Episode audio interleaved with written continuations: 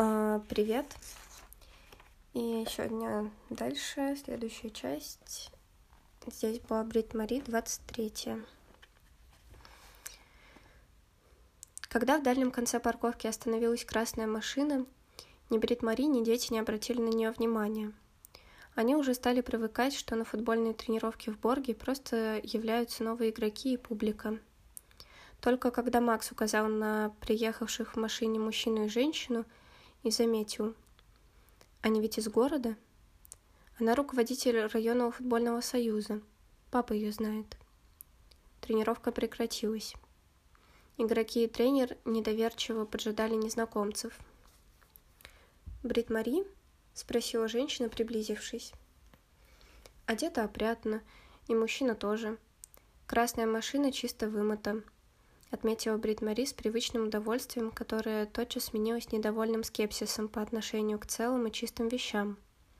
Его она успела усвоить в Борге. Они Боргу крайне не свойственны. «Это я», — подтвердила Брит Мари. «Я сегодня оставила вам несколько документов. Вы успели посмотреть их?» И женщина указала на пиццерию. «Ага. Нет, нет, а, не успела. Я была занята». Женщина посмотрела сначала на детей, потом на Брит Мари. Они касаются правил участия в январских соревнованиях на Кубок города. Куда эта команда подала заявку. Женщина произнесла команду так, как Брит Мари произносит чашка в адрес пластикового стаканчика. Ага. Брит Мари схватила блокнот и ручку, словно щит и меч. В заявлении вы указаны как тренер. У вас есть лицензия? Спросила женщина. Прошу прощения. Брит Мари записала в блокнот лицензия. Лицензия повторила женщина и указала настоящего рядом мужчину, словно Брит Мари должна его знать. Районная футбольная ассоциация и муниципалитет допускают к январским соревнованиям только команды, у тренера которых есть районная лицензия. Брит Мари записала в блокноте приобрести районную лицензию тренера. Ага. Могу я побеспокоить вас вопросом? Как приобретается подобная лицензия? Я прослежу, чтобы мое контактное лицо в службе занятости занялось. О боже, лицензию нельзя просто приобрести. Вы должны пройти целый курс. Нисколько... Несколько. Несколько истерически выкрикнул мужчина, стоявший рядом с женщиной. Вы не команда. У вас даже нет площадки для тренировок. Он сердито махнул в сторону парковки. А, простите. А, здесь у Веги кончилось терпение, потому что его запасы у нее вообще были невелики. Слушай, дядя, мы играем в футбол, блин, или что? Что? Удивился дядя. Ты что, оглох? Сказано тебе, мы играем в футбол, блин, или что? Гаркнула Вега. И? Дядя издевательски улыбнулся и развернул руками. А если мы играем здесь в футбол, то это и есть, блин, футбольная площадка. Дядя изумленно воззрился на Брит Мари, словно она должна была вмешаться. Но Брит Мари не сочла это неуместным, а уместным, поскольку в данном случае, если оставить в стороне лексикон, ей представлялось, что Вега права. Женщина рядом с дядей откашлялась.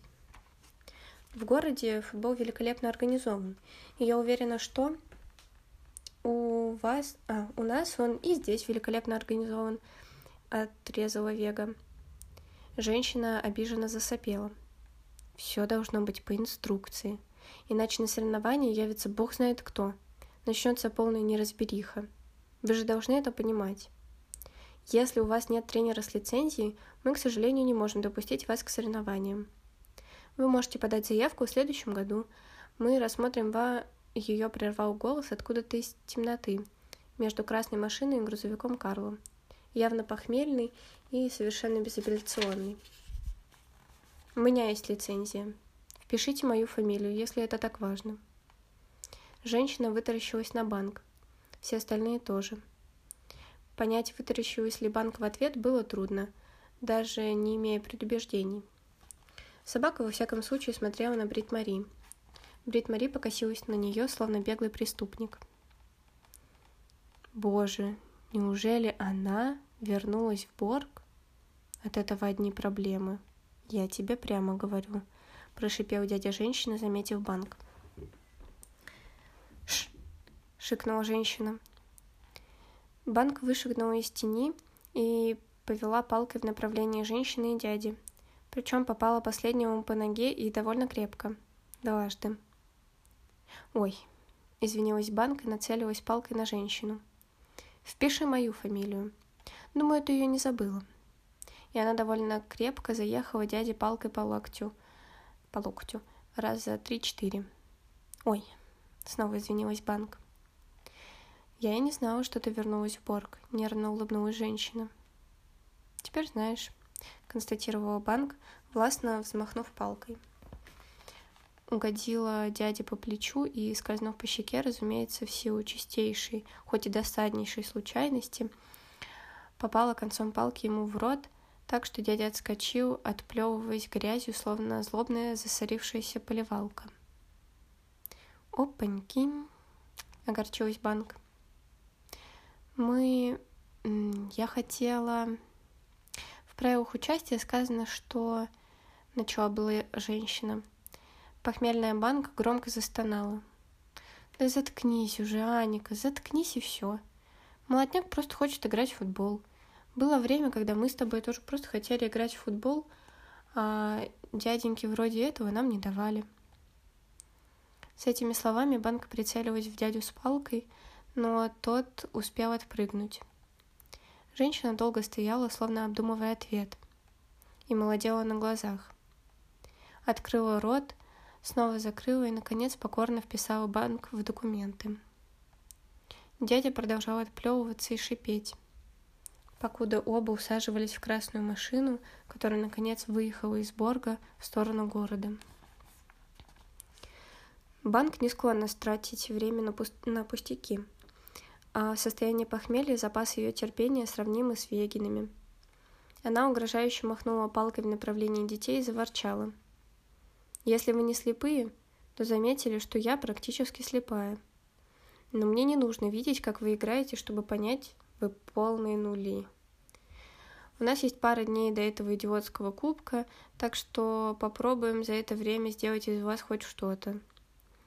И добавила после недолгого размышления – Однако особо не надейтесь. Это был не слишком духоподъемный спич, но что нет, то нет. Брит Мари даже подумала, что банк нравилось бы ей куда больше, если бы говорила поменьше. Первым возразил Амар, отчасти потому, что ему хватило смелости сказать то, что вся команда подумала, отчасти потому, что ему на это хватило глупости. Слепой коуч — это, блин, полный жир — Брит Мари сцепила руки в замок. Амар, так не говорят. Назвать кого-то жирным некультурно. Может быть, у банка просто широкая кость. А кого я назвал жирным? Амар прищурился. Я сказал, это жир. Ага. Ну, если так, Брит Мари понятия не имела, как это следует понимать. Она слепая, Амар наставил палец на банк. Что она понимает в футболе? У нее проблемы со зрением, поправила Брит Мари и добавила несколько обиженно. К полноте это не имеет никакого отношения. Амар выругался. Банк спокойно кивнула и указала палкой на футбольный мяч. Настолько точно, что даже Амар немного растерялся. Банк велела «Мяч сюда!» и свистнула собаке. Собака затрусила вперед и оказалась точно позади Амара.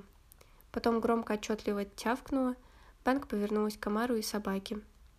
Вега сообразила раньше всех и с предвкушением в глазах подкатила мяч Банк. И тотчас с некоторым злорадством на лице попятилась от брата. Взгляд Амара заметался между собакой и Банк. «Ну, чего? Погодите, я не...» Ха... А, сори за мини-склейку. Ну, может, не супер мини, но, в общем, да. Так, отступив на пару шагов, Банк занесла ногу, чтобы ударить по мячу. В ту же секунду собака, широко расставив лапы, напрудила лужу на гравии у Амара за спиной. Едва нога банк коснулась меча, Амар в страхе кинулся назад, споткнулся о собаку и угодил в лужу лицом. Банк замерла, подставив ногу на мяч, указав палкой на Амара, проворчала. «Во всяком случае, я знаю, что такое финт. Хоть я практически слепая, готова поспорить на приличную сумму, что ты сейчас лежишь в собачьей моче. Так, может, согласимся, что я знаю футболе побольше твоего?» Вега в восторге замерла у собачьей лужи. «Как вы собаку этому научили?» Банк свистнул собаке, почесал ей нос, расстегнул карман куртки и разрешил собаке взять то, что там лежит.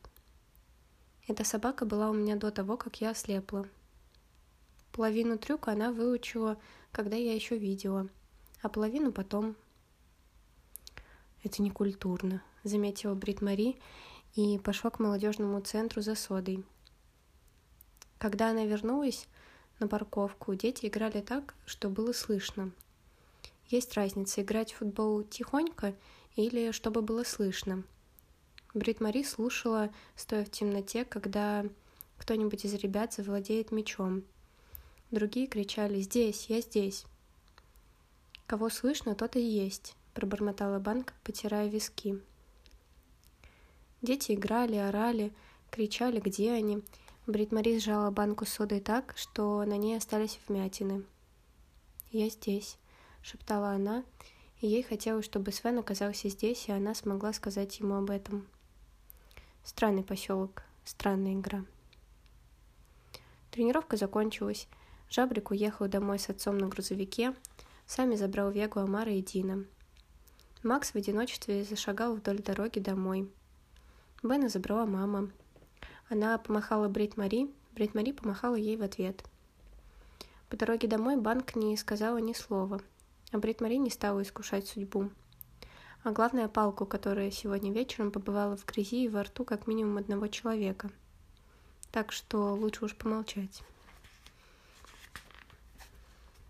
Дома Банк развернула целлофан и стала пить пиво прямо из горлышка.